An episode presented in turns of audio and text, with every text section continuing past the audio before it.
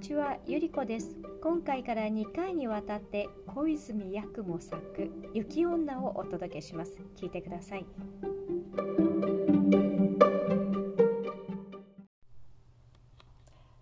武蔵の国のある村に模索美濃吉という二人の木こりがいた。この話のあった自分には模索は老人であった。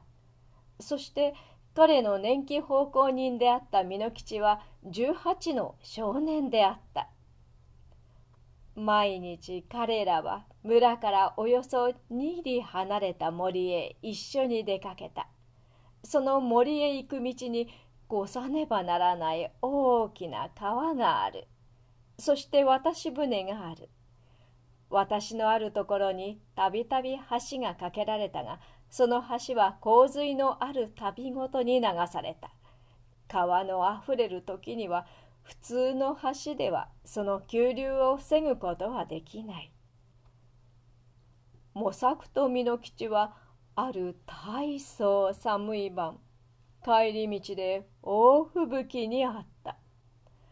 私場に着いた。私森は船を川の向こう側に残したままで帰ったことが分かった。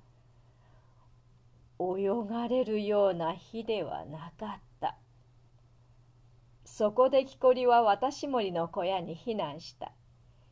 避難所の見つかったことを強行に思いながら小屋には火鉢はなかった。火を焚くべき場所もなかった。窓のない一方口の二畳敷きの小屋であった。模索と美濃吉は戸を閉めて美濃を着て休息するために横になった。初めのうちはさほど寒いとも感じなかった。そして嵐はじきにやむと思った。老人はじきに眠りについた。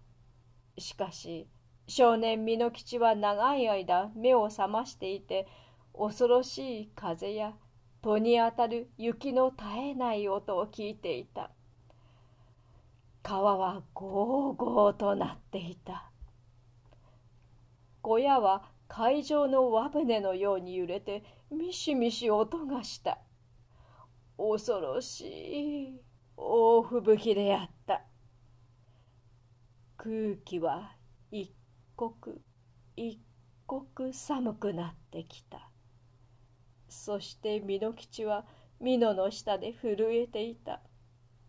しかしとうとう寒さにもかかわらず彼もまた寝込んだ。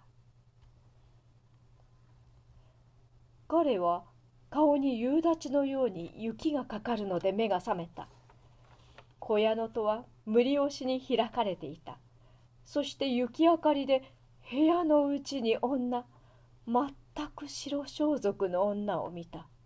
その女は模索の上にかがんで彼に彼女の息を吹きかけていた。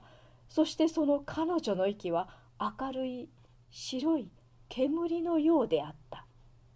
ほとんど同時に美濃吉の方へ振り向いて彼の上にかがんだ。彼は叫ぼうとしたが何の音も発することができなかった。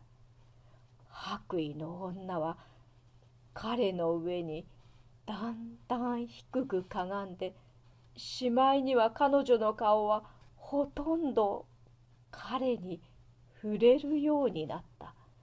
そして彼は彼女の目は恐ろしかったが彼女が大層きれいであることを見た。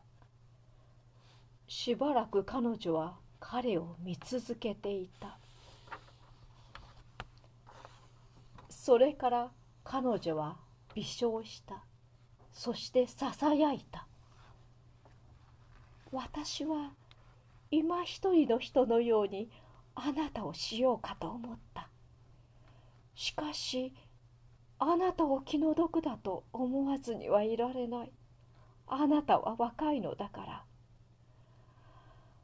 あなたは美少年ね。美濃吉さん。もう私はあなたを害しはしません。しかしもしあなたが今夜見たことを誰かにあなたの母さんにでも言ったら私に分かります。そして私あなたを殺します。覚えていらっしゃい。私の言うことをそう言って向き直って彼女は戸口から出て行った。その時彼は自分の動けることを知って飛び起きて外を見た。しかし女はどこにも見えなかった。そして雪は小屋の中へ激しく吹きつけていた。美濃吉は戸を閉めてそれに木の棒をいくつか立てかけてそれを支えた。彼は風が戸を吹き飛ばしたのかと思ってみた。彼はただ夢を見ていたかもしれないと思った。それで入り口の雪明かりのひらめきを白い女の形と思い違いしたのかもしれないと思った。しかもそれも確かではなかった。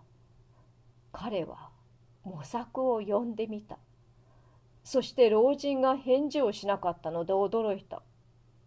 彼は暗がりへ手をやって模索の顔に触ってみた。そしてそれが氷であることが分かった。模索は硬くなって死んでいた。明け方になって吹雪は止んだ。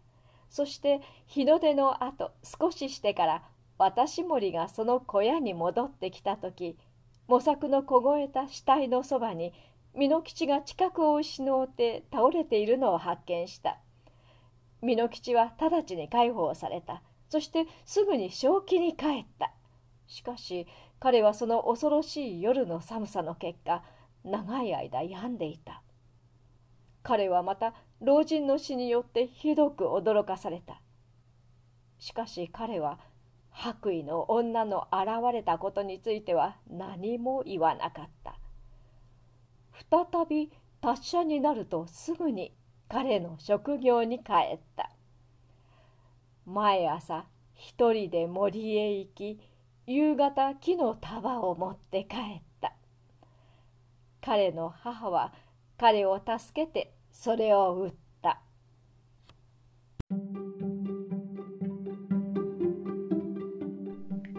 て美濃吉はこのまま平和な日々を送っていくことができるのでしょうかではまた次回失礼します。